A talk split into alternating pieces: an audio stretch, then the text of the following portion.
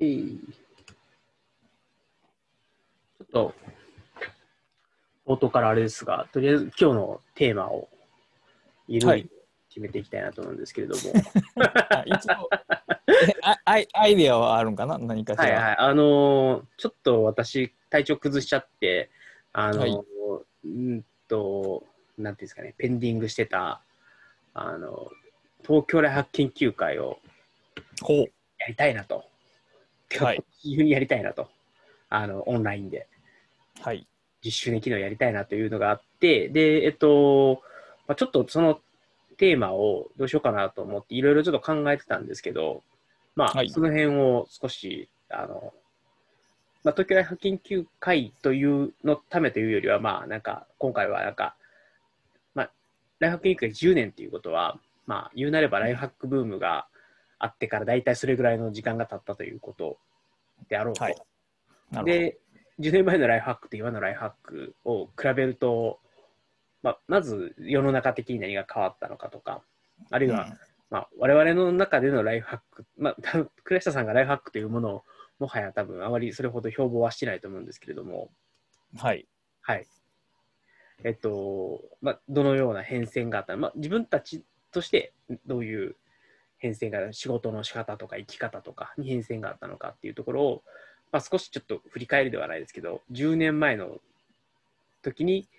何を思ってライフハックとかを、もう、なんか、なんですかね、ちょっといろいろ本とか読んだりしてたのかとか、まあ、今は、あじゃあそれが、例えば身についたのかとか、何かに役立ったのかとか、あの最初はこれこういうふうにやってたけど、だんだん考え方とか立ち居振る舞いが変わって、今はこのようなスタンスで、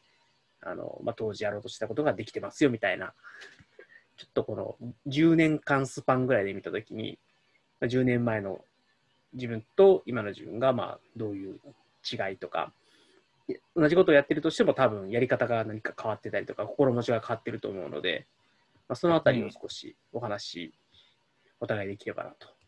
なるほど。はい、思います。で、じゃあそういうネタで大学研究会もできないかなというところもあるので、まあ、ちょっと大学会の研テーマを決めるっていうのと、まあ、ちょっとリンクさせて、そういうお話ができればなと。っていうのがちょっとやや漠然とはしてるんですけれども、ああまあ全然大丈夫ですけども。はい、でなんでそういうふうなことを思ってるかっていうと最近なんかややライフハックがちょっとこう復活しつつあるというかわかんないわかんないですけどお誰かがなんかライフハックを仕掛けてきてる気がするなという匂いをプンプン感じます。まあ、ライフハックというよりは どの辺、どの辺から？はい。と 例えばなんですけどあのここのこの本が最近はい。はいはいはい。これともう一冊みたいなあの、シリコンバレー系の人たちかな、多分が書いて、書いたライフハック本みたいなのが2冊ぐらい立て続きに出ましたっていうのと、でそれから、あれですね、この、この勝間さんのネオね。はいはいはい。ネオが来て、で、あれ、まあ、やっぱりちょっと、要は、あのーまあ、これはちょっとライフハック、これこれもまあライフハックか。なんか集中、やばい集中、はいはい。未来ハック45とか、まあ、なんかいろいろと、ここ最近、あの、や、やんで、あの、ライトな本を読みたいなと思って、うん。あ、なんか、ちょっと何々ハックってついてる本があるから手に取ってみたら、周りにいっぱい、なんとかライフハックって本がいっぱいあって、あれ？と思って、ライフハックはもう死んだと思ってたのに、ここに生きてるぞと思って、思ったという次第です。で、なんか、ああ、もう僕はそれらの本を見たときに、はい。まっと思ったのは、えっ、とこう最後の灯火やなみたいなそういう感じを受けまして はい。うーんだからもう「ネオ」ってつけてる時点でもう終わってるわけですよねある意味で。ああ、あの、2.0系ですよね。あの、何々2.0。うんで、あのーシリコンバレー式超ライフハックエトセトラという本ははい。あれもうほとんどライフハックじゃないんだよね なんかこれ、全然、いわいいわゆる僕らがあのー扱ってるもんでもっと自己啓発寄りの内容が書いてあるわけですよ。そうなんですよ。さすが、もうチェックされてましたか。うんあもちろん。なのでそのライフハックって言葉はもう仕方なしというか特にその勝間さんに関してはもうライフハック彼女とそのライフハックが結びついてるからそのタイトルになってるけど、はい。もうそうでなければ別にその名前ではなかったやろしでまあその、まあ大悟さんもどこまで現状人気があるのかちょっとわからないですけど もうそのトップランナーではないのではないかなという気がするんである種それはもうなんかあの最撤退戦的なネーミングの付け方やなと個人的には思う。なるほど。最後にあの、戦はい回収だけしとこうかっていう、もう今後はそういう感じをないた的な。なるほどね。あのーまあ、そういう意味では、ここ最近って、えっと、なんかライフハック、なんとかハックっていうのはあんまりなくて、まあ、堀さんのライフハック大全ぐらいしか多分なかったんですよね。うんうんうでん、えっと、まあ、あのー多分、うんと、ほぼほぼ大悟さんと、あと、えーっと、樺沢さん？樺沢しおんさん？がまあまあ、あはいはい。なんか、ライフハック的な感じの本を書いてるなっていう感じで、まあちょっとライフハックという言葉を副題的につけたりはしてたかなぐらいだっうん。うんたんですよね。で、あまあもう、このまま徐々に消えていくのかなと思って、最後にボッてきたのは、じゃあ撤退戦で、これうんこれを最後になのか、っていうことあです、ね。のー一応少し前にあの R スタイルでそのはい最近のライフハック本の目次をこう集めてみるみたいなことをしたんですけども、はいあのまあ、10年前っていう比較をした時にその何も新しくなってないんだよね。あのまあ進歩というとあれやけど結局同じことをちょっとく変えて語ってるだけっていうのがあってうん。結局そこがこのジャンルの一番の停滞の原因やろうな焼き直しでしかないというか。あそうなんですよね。確かに。まあ、しかも、勝間さんのライフハック本に関しては、なんか、例えば、投資信託やりましょうとか、はいはいはい10。年前にも言ってたなと思って、その時はライフハックじゃなかったけど、その時はライフハックの中に入れてきたと思って。うん。なんか、確かに、えっと、はいはい。ライフハックというジャンル自体に進歩性が、あの、あなんていうのね、少なくともここら辺の本に関しては、あまり、すごく何か新しいものがあるというよりは、まあ、この10年でいろんなところで言われてきたところと、10年前に言われてたところが、まあ、こう、ちょっとずつアップデートされていって、まあ、なんか、順当に最新化だけされたなっていううん。感じかなというのは確かに、はい、思いましたと。で、あとは、も、もはや、ライフハックとはついてるんだけど、あの、なんていうんですかね、かつてのデビッド・アレンがあの GTD をやってたみたいな、ああいう、こう、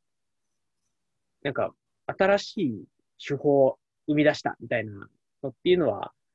ちょっとまだ、まだというか、今のところは見られないかなというのは、はい。えーっと、こう、ノウハウで言うと、まあ GTD の大ヒットの後ってうん。考えてみると、まあバレットジャーナルぐらいしかないんですよね。ああ、確かに、バレットジャーナルは、まあ、GTD というか、あれですね。だから、あの、GTD とか、その、一時期、ちょっとこう、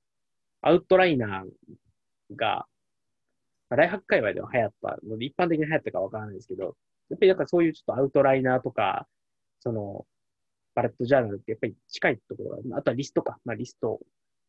あの、堀さんもリストの本を出しましたけど、はい。はい。あの、が、まあ、ここ2、3年あったかなっていう感じですね。でそれ以外は特になくて、で、それはメソッドの話だけど、うん。まあ、ツールになると、よりなくて、うん。まあ、しまあ、 Notion っていうすごいツールがあるんですけども、うん、その、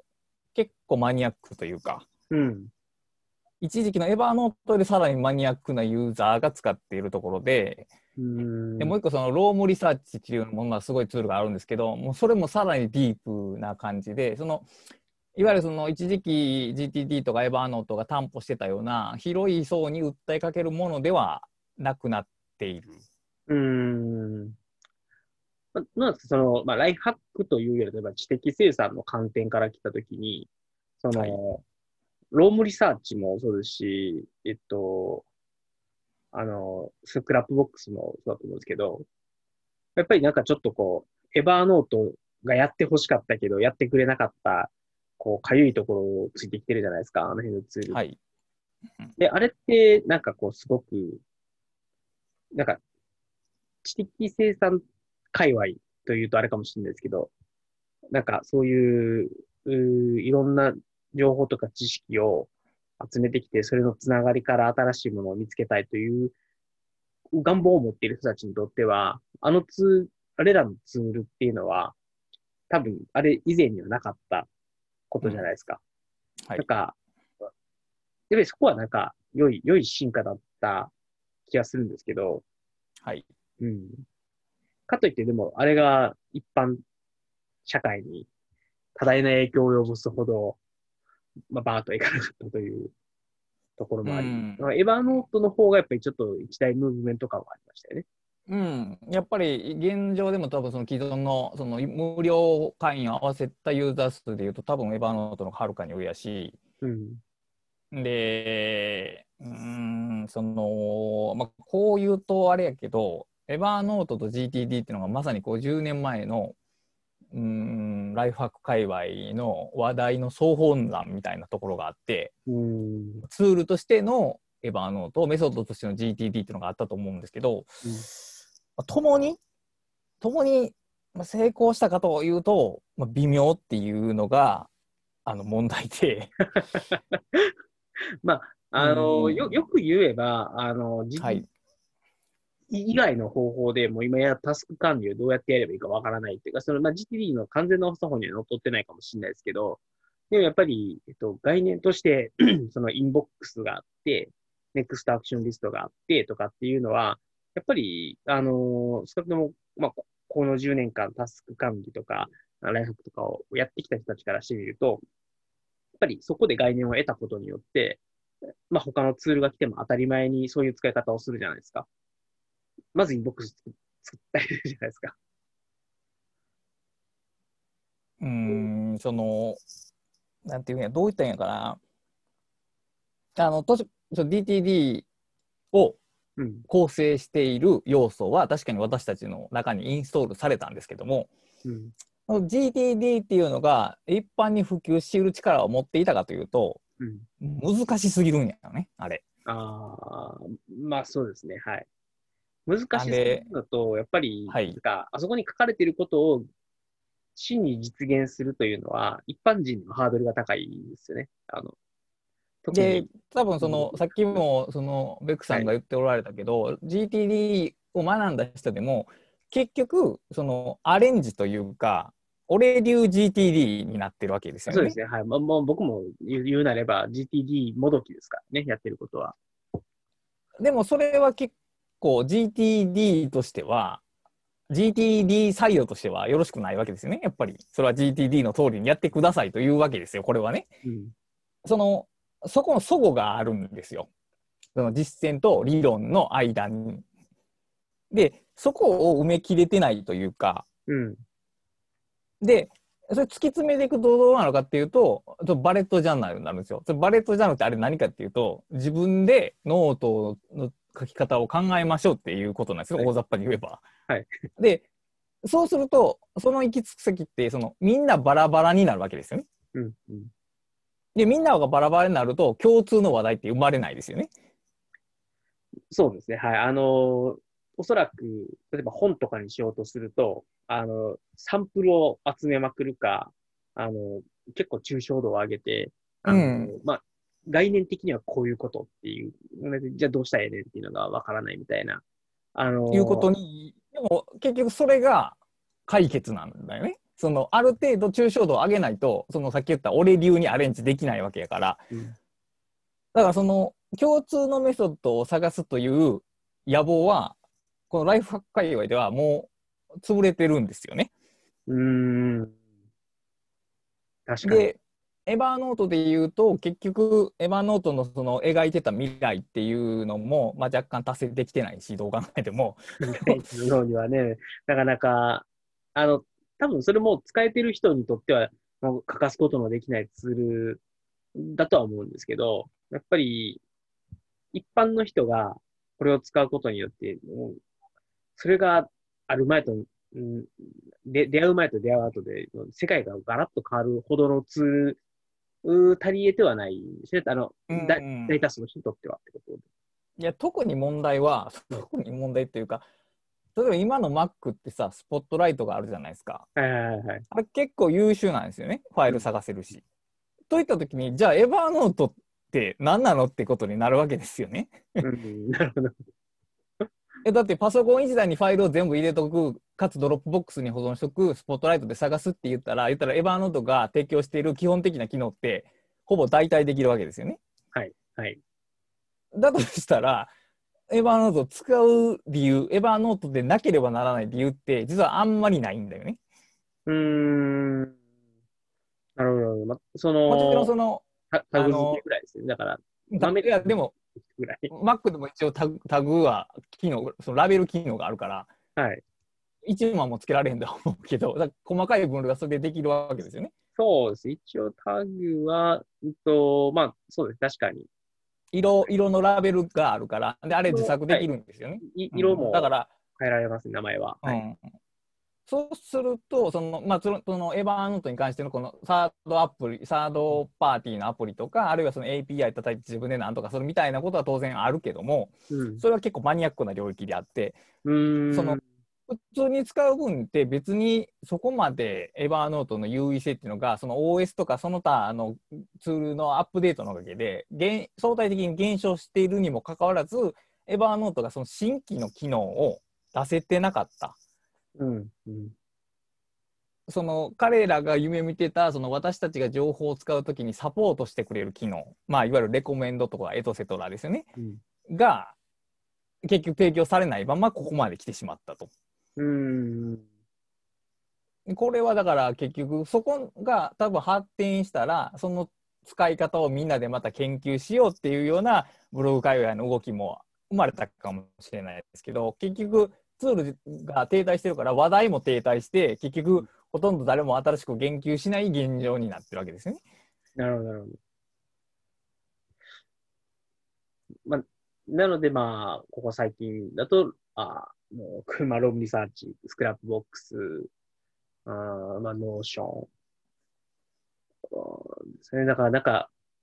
まあ、ただそれもなんかこう、ツールの紹介の域を出ないというか、あの、まあ、倉下さんとかはもうバリバリ使われているので、あの、スクラップボックスとかって多分、あの、相当価値あるものになってると思うんですけど、はい。でも、やっぱりそれも、あれじゃないですか。例えば、まあ、普通の人に、とりあえずスクラップボックス使ってみ、便利やでって渡したとしても、まあ、多分、ただのメモ帳以上の使い方ができないというか、うん、で多分そこって多分何かしらのメソッドがないといけない。メソッドツールがやっぱりセットになってないと、うんうん、あの、ツールをどういう、まあ、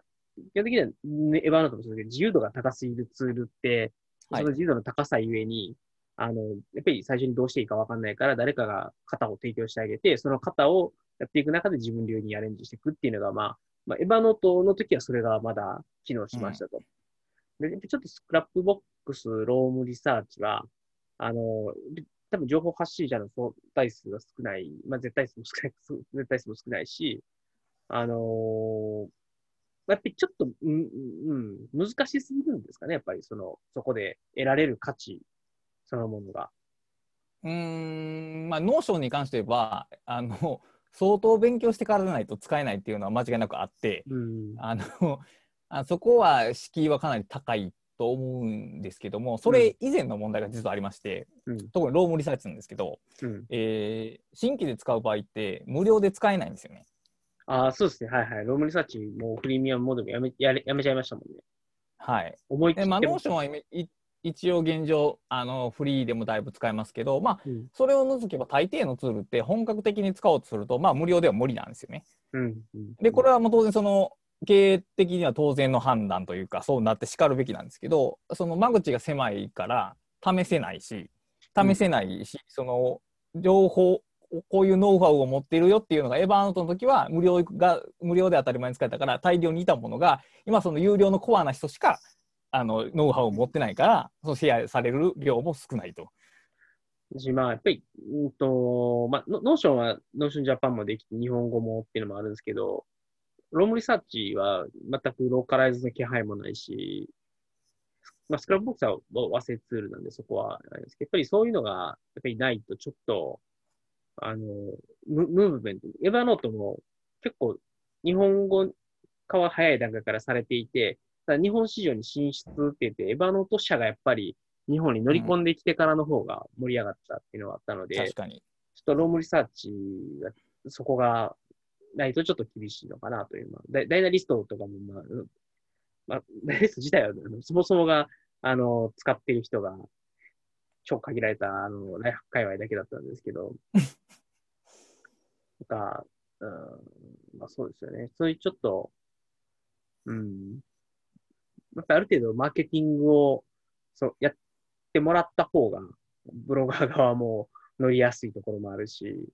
あの本を、うん、だからもうあれなんよ。えー日本市場ってもう魅力がないんですよ。いや、それは多分エヴァーノートが一番明らかにしたと思うんで、結局、あの今、エヴァーノートって、その、えー有料ユーザーあ、無料ユーザーの機能をかなり絞ってるけど、あの無料でしか使わない人が大量にいるわけですよね。うん、で、無料しか使わない人でもカスタマーセンターに連絡するし、サーバーのデータ量は使うわけですよね。うん、そこ分はコストになるわけですよね。だから、ロームリサーチのように初めからあの形にしておけば、まあ、潤沢にお金、その有料ユーザーに機能提供できるわけで、それは基本的にウィンウィンの関係やと思うんですよね。だから、その、その G、Google みたいに、アホみたいにその広告でお金稼いでる企業は、まあ、無料で機能提供できるでしょうけど、そうじゃない企業って、ああやってお金を払って、その、てか当たり前やんな、その、そのツールを使いたいユーザーがお金を払うって、もうすごく当たり前のことが、あの、そこに戻ってきたっていう感じやな。だから、そのフリーミアムっていうその幻想があったわけですよ。要するに。はいはい。な7割無料でも大丈夫みたいなね。ありましたもんね。じゃあその計算としてはそうでもあの無料でしか使わない絶対に使わない人が大量に増えてもそのその率ってどんどん悪くなっていくから。まあ、しかもあれですもんね、その、うんまあ、なんていうかね、課金じゃないですけど、サブスクリプションモデルうん。じゃない限りは、あの、一発払い切りだと、やっぱり継続的にお金入ってこないしっていうのもあるし、あの、かといって、なんていうんですかね、あの、例えばパズドラに一番突っ込むうんうん。のに、やっぱり年間1万円のサブスクリプションにはつ躊躇する層っていうのはやっぱりいるじゃないですか。だから、なんか、なんかわかんないですけど、社交性はあるじゃないですけど、なんか、なんだろうな、うーんと、やっぱりコストに見えちゃうんですよね、サブスクリプション。あまあそれはそうと思います不思議ですね、そこは。だから、か課金、パズドラの課金はコストじゃなくて、なぜ、あれはだって娯楽やもんそ うそう。でも、まあ、あの、まあまあ、まあまあ、僕らが個人的に使うツールって、それはそれで、まあ、まあ、娯楽は娯楽じゃないですか。まあ、いやーどうかな娯楽という感じそれをそれを娯楽と感じるから我々は払えるんであって。いや例えばだってそれは結局あの、はい。モレスキンっていうノートが2000円っていう話をしたら2000円以上するって言った話したらえ？っていう反応の方がはい多分普通に多いと思うよ、それは。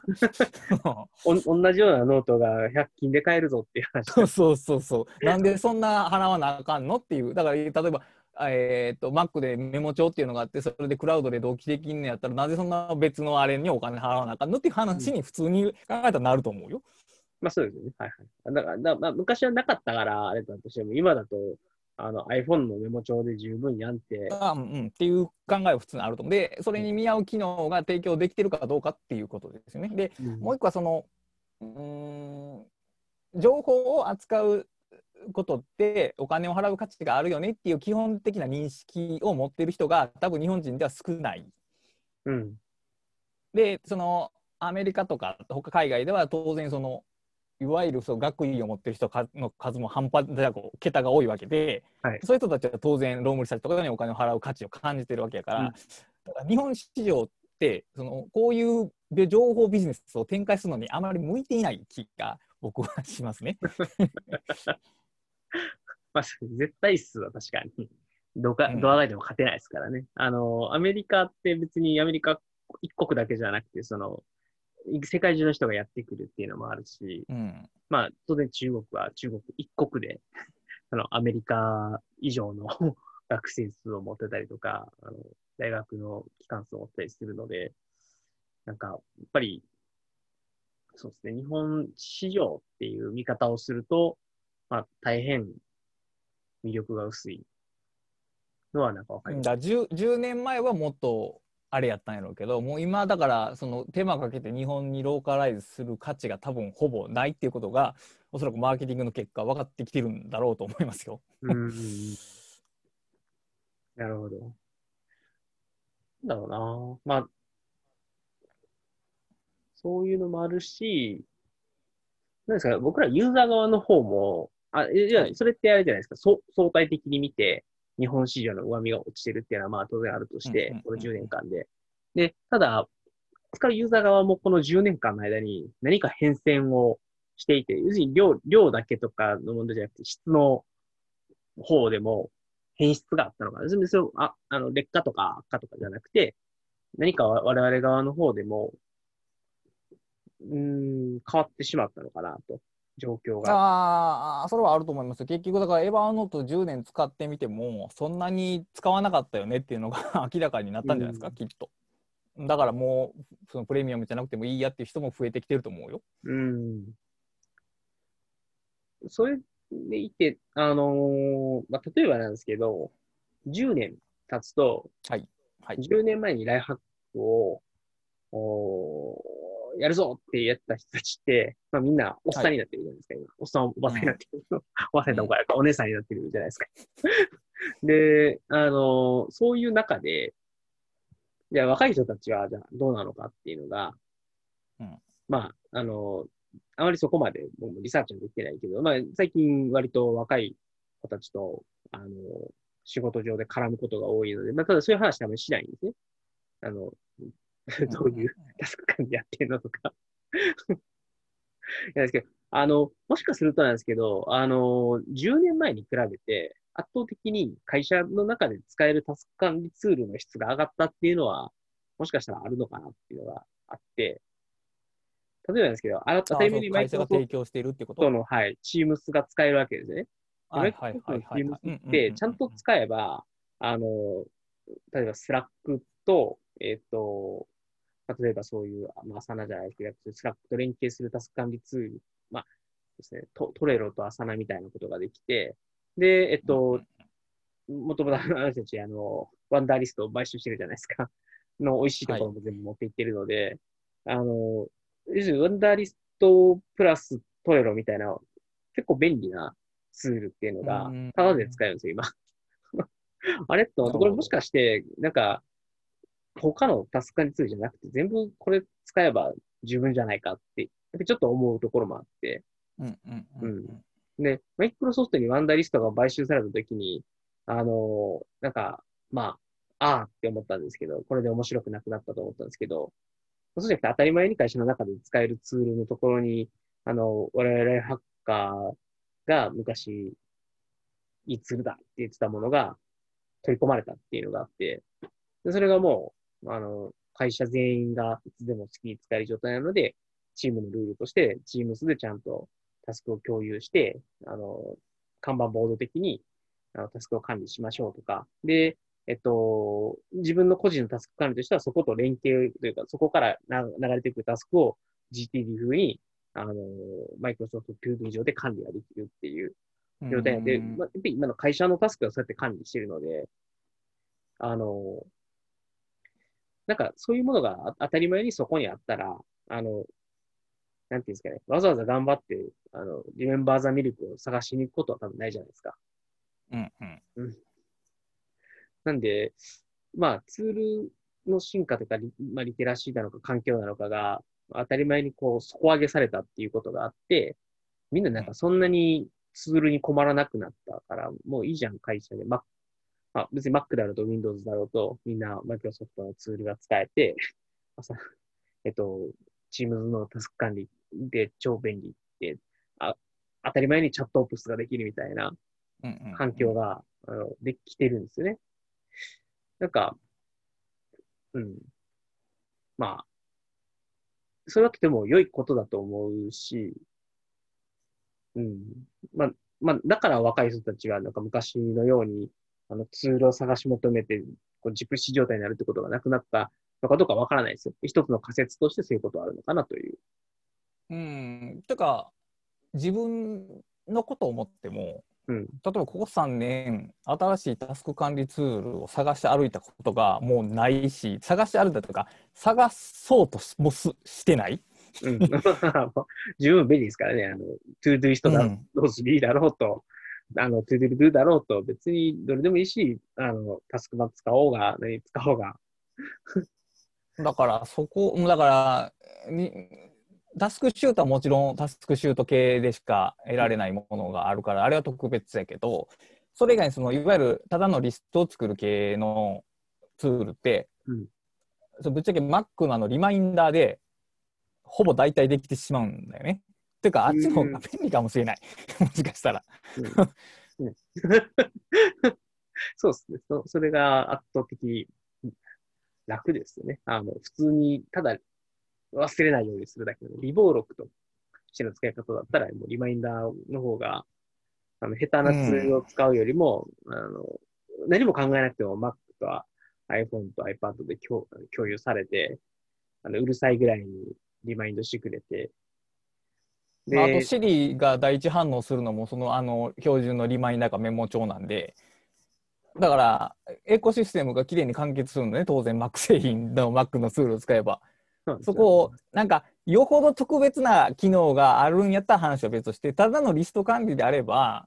別にその他のツールに手を出す必要性がどんどん薄まってきている感はありますね。うん。そうっすね。だから、昔はツールもメソッドもなかったから、うんうん、いろんなものに手を出して、いろんなものを組み合わせて、この組み合わせが一番自分に合ってるみたいなのをみんなブログに書いたりとかっていうのをやって、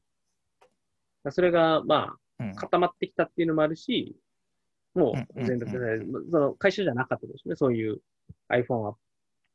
とか Mac とかの中でも Apple が当たり前のように提供、Google が当たり前のように提供しているものっていうのが十二分に便利だし、あの、そうですね、Google の、あの、ToDo も Gmail と ToDo があって、Google カレンダーが連携してれば、もう大体のことはそこで管理できますね。うんうんあるしうんうん確かに、確かに。まあそりゃそうだな。うん。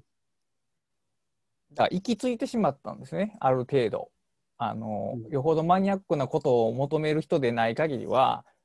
現状そこにデフォルトであるツールでうん。事足りてしまう、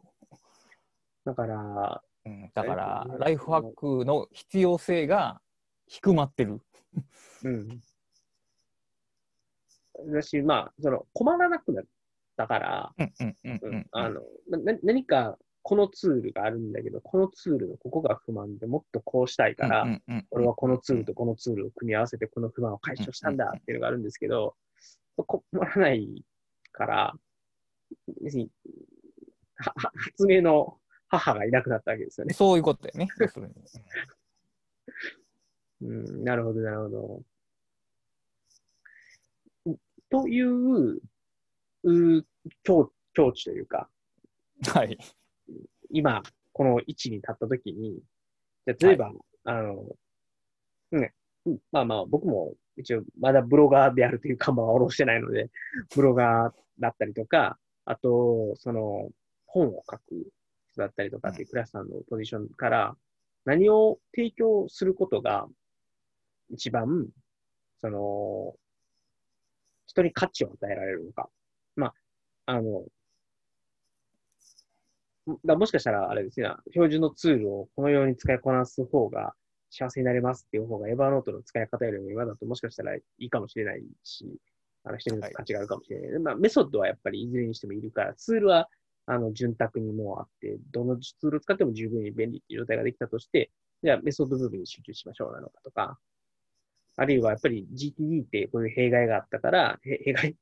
こういう、やっぱりちょっと理想に至れないところがあったから、これぐらいのものにしておきましょうとかっていう、何かこうメソッドを提供するっていうのは、一つ価値あることなのかな？わわかんないですけど、ちょっと、まあ、クラスさんとかってどういうことを思われて、そういう情報を発信されているのかなっていうのは、聞いてみたいです、ね。まあ、GTD の類に関して言うと、やっぱり一回、うん、アップデートした方がいいなとは常々考えてて、うん、あの骨子となる考え方っていうのはもちろん重要なんですけど、あのあれだけのことを学ばないと多数管理ができないっていうのはやっぱりちょっと異常なんで、うん、あの最低限できるところから始めて少しずつその必要であればパーツを肉付けしていくような感じでシステムをアップデートするみたいな感じの再構成の方が僕はいいなと思ってるんですよね。だから新しいことを言うというよりは組み立て直すという感じかな、うん、今まで語られてきた良いものを抽出してその人の方法を組み立てられるようにえー、展開してあげるというようなのが、いわゆるまあ総まとめというか、総括、ライフハック総括というのが多分今必要なことなんではないかなと思っておりますね。うんまあ、ネオってあれやろ？超えるやろ？俺は戻ろうとしてるから。なるほど、なるほど。ネオというよりはライフハック、なんだろうな、リボーンというか。まあまあそういう感じかな。うん、あえっとねリリ、リストラクチャーはあれだな、ちょっと日本だとあまりいい意味でリストラのイメージだけど、まあでもそういうことですね。だから再構築ということで、はい、例えば、あのー、今2020年でもう一回その RSS リーダーについて語ってみる。で、RSS リーダーを使おうというよりは、それって何やったのかっていうのを論じ直してみるっていうようなこと。うんそういうその、なんていうかな、ライフハック的な考え方、うん、っていうのは実はあんまり検証されてなくて個々のノウハウって繰り返されたけどそれらって一体何やったろうっていうのをちょっとこう洗い出してみることが、今ならできるんではないかなと。うん。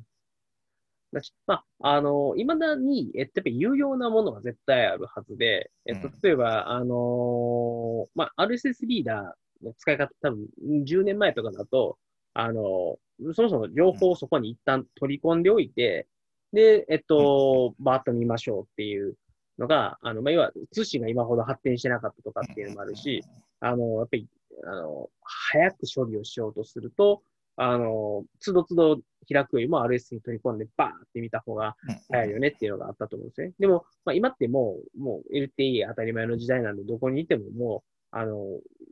ブログ記事程度だったら、あの、もう、ボタン一つで人が読む速度より絶対早く読み込まれるんですね。で、そういう時に、えっと、まあ、RSS を例えばやっぱりその大量の情報の中からいるものだけを選別して、っていうか自分が興味あるものだけを選別して、そうじゃないものは捨てるんだけど、興味あるものをやろうとすると、やっぱり一色たに、こう、見たいものと見たくないものがまとまってるリストがあって、その中から見たいものだけを選別するっていう作業はやっぱりやらざるを得ないじゃないですか。うんうん、本当ならね、あの興味あるものだけ送ってきてもらうのがよくて、うん、まあそれって多分もう今、あの iPhone でも Google アップとかで、あのやっぱり、あ、そうそう、この情報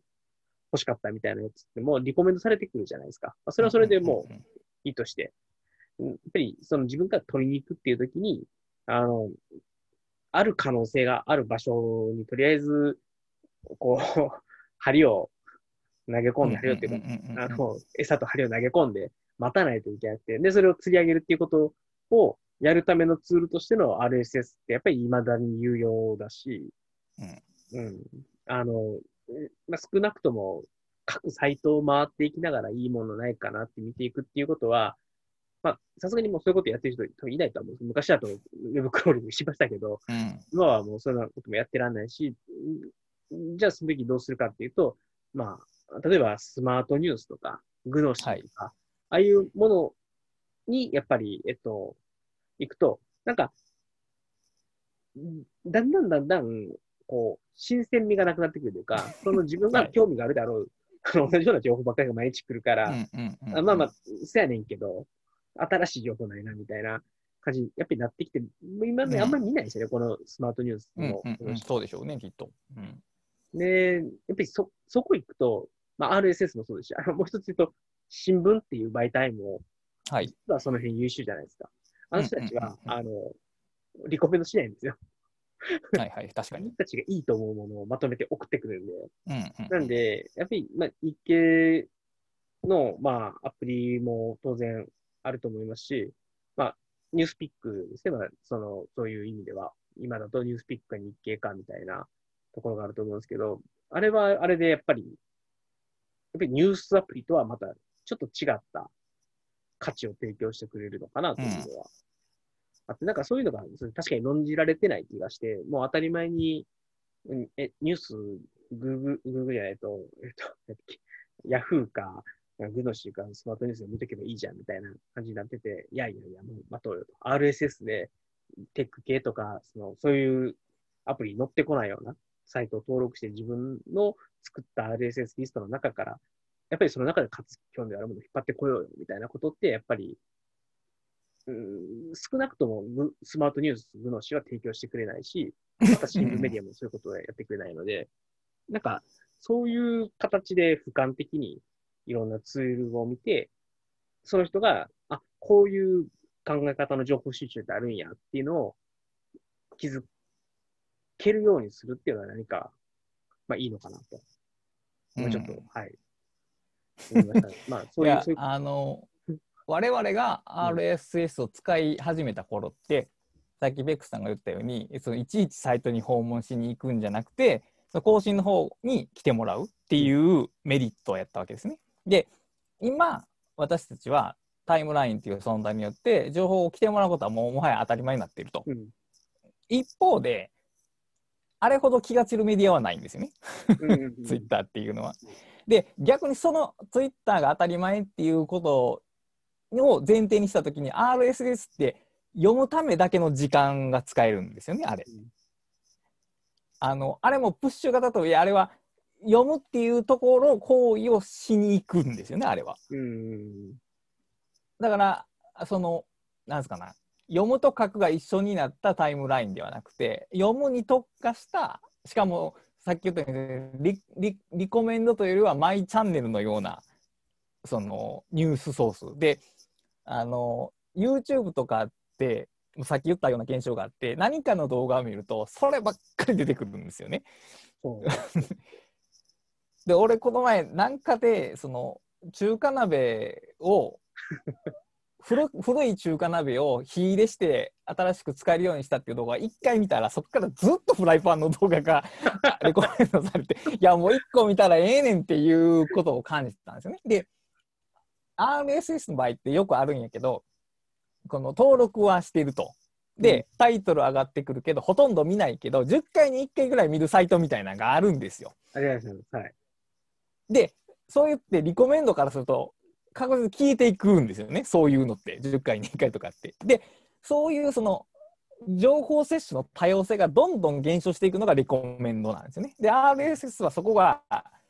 自分の好きなものを選びつつも中に多様性が残る一つのこの限定された空間を作れるんですよね。うんだからそういう意味でその現代の情報摂取と比較した場合の RSS の価値っていうのがまた再評価されてしかるべきだと僕は思うんですよね。そうですね。あと、その、ポッドキャストが最近流行ってるのも、なんか、ちょっと似たような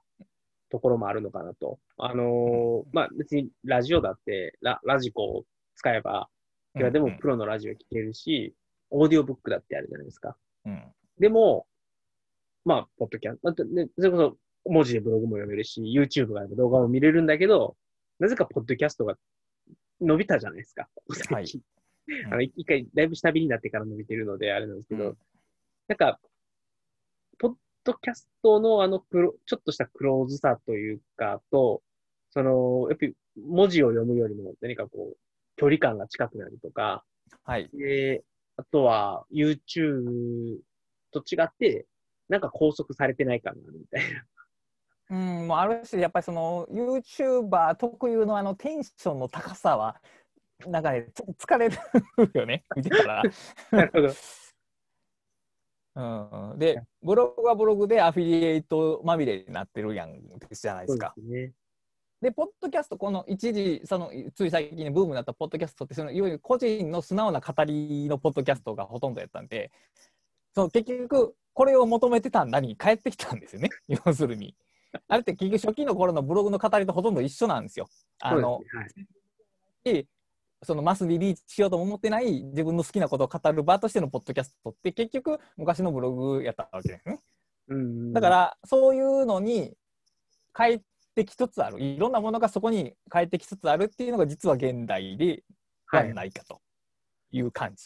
あれですね、まるまる疲れですね。一で緒そうそうで疲れでもあるし結局そこには何もないなっていうその先には何もないなっていうのがみんな明らかになってきてる。だからうん最初は Google AdSense やったっていう感じだったけどそれがレッドオーシャンになって結局ほとんど儲からないことが分かってきてしまっている中でその発信の意欲みたいなのも薄れてきてるけどやっぱり個人が誰かに向けてその誰かっていうかとうんイメージする人に向けて語るっていうことの良さその発信する方も受信する方もそれっていいよねっていうのがそのやっぱりの形で確認されてる。うんその10年前を知ってた人がやっぱりねって思うように今もう一回なりつつあるんじゃないかなと。うんうんうんうんあれですね、あの、まあ、なんていうんですかね。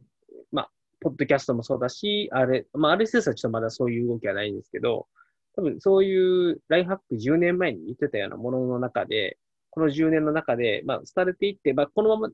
こう、伸びてこないものも当然あるとは思うんですよ。あの、はみ頑張りすぎてたライフハックってやっぱり10年前にあったと思っていて、まあ、僕も頑張りすぎてた側の人なので、いろんなことをやめていって、サボ、サボっていった結果できたものっていうのは、それはそれで今長く続いている自分の形ではあるので、そういうものは当然あって、で、やっぱりそうするとやり続けていることの中に本質的に役立ったものっていうのがあるはずで、多分それがポッドキャストが今、また再び伸びてきているのは、ポッドキャストが本質的に実は価値がある。この部分に価値がある。さっき言ってたその自分っていうか、クローズなメディアとして、わ僕があの一番、じゃない、えっと、なんですけど、僕に語りかけてくれてるみたいなのを、うんうんとかっていうものがやっぱり本質としてこれが欲しかったんだっていうのが、やっぱり多分今あるんですね。その10年前から今まで生き残り続けてきたライフハックの中に。うんうんうんうんで、それをちょっともう一回再発掘していったり、再評価したり、再構築したりっていうのが、なんか、もしかしたらちょっと今、やっておくべきことなのか。まあ、ちょっとそそれが終わった先に何があるのかちょっとわからないですけど、まあ、それをやって、まあ、もしかしたらまたその時に見えてくる。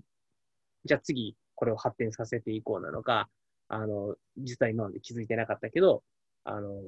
この部分をもっと、まあ、掘り下げていこうなのかとかっていう、まあ、次の展望が見えてくるのかなというのは、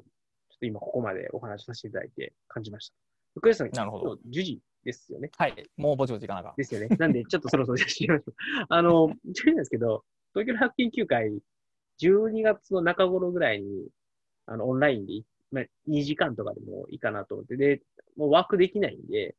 あの、なんか、ゲストセッションみたいなのを、ひまあ、一つ二つじゃなくて、まあ、三つ四つぐらいで、なんかこう、うん、できないかなっていうのを考えていて、で、いちょっと今みたいな話ですね。まあ、この10年の中で、まあ自分がやり続けてきたこと、やめたこと、で、えっと、まあこれからどういうことをやっていこうかみたいなお話を、まあ、うん、できるような、まあ、まあ10周年っていうのもあるので、ちょっと総括的なことができないかなというのは思っていたので、まあ、なんか今日の話でやっぱりそれは、やっぱやる価値のあることなのかなというのは、見えたので、やりたいなと思ってますというのと、登壇してくれますか？ああ別にいいですよ。はいよほどのスケジュールががっつくんじゃなかったら大丈夫です。はい。あの、オンラインなんでわざわざお越しいただかなくても大丈夫なので。はいそこは便利やね。そこは便利で。そうなんですすよ。そうなんですよ。なんで、あの、ちょっと、い日本全国にいる人たちに声かけようかなと思ってて。で、うんまあ、うん、4、5人ぐらいメインスピーカーとなんか、5分の、う んあの、ライトニングトークやりたい人がいれば、その枠もちょっと募集してみようかなみたいな、あの、まあ、声をかけて一本釣りをして、4、5人集めて、まあもう5人ぐらいは、あの、自由応募でやろうかなという感じで、12月の半ば目標でやれるかなと思ってます。うんでなるほど。はい、じゃあそろそろ締めましょう。あのじゃあ、えっと、唐突にじゃあ締めましょうか。じゃあ、えっと、今日のゲストは、クリストさんでしたんで大丈夫ですか？そうか、なんか、えっと、皆さん、あの、告知ありません？今日は。うん全くない、全くないです。全くないですか？わかりました。じゃあ、あの、あの、この回は定期的にまたやらせてください。2週間ぐらいをめどに、またライブでクラスさんとお送りできればなと思いますので、2週間後か、まあ、3週間後にまたお会いしましょう。ということで、皆さんも最後までお聴きいただきましてありがとうございました。さよなら。さよなら。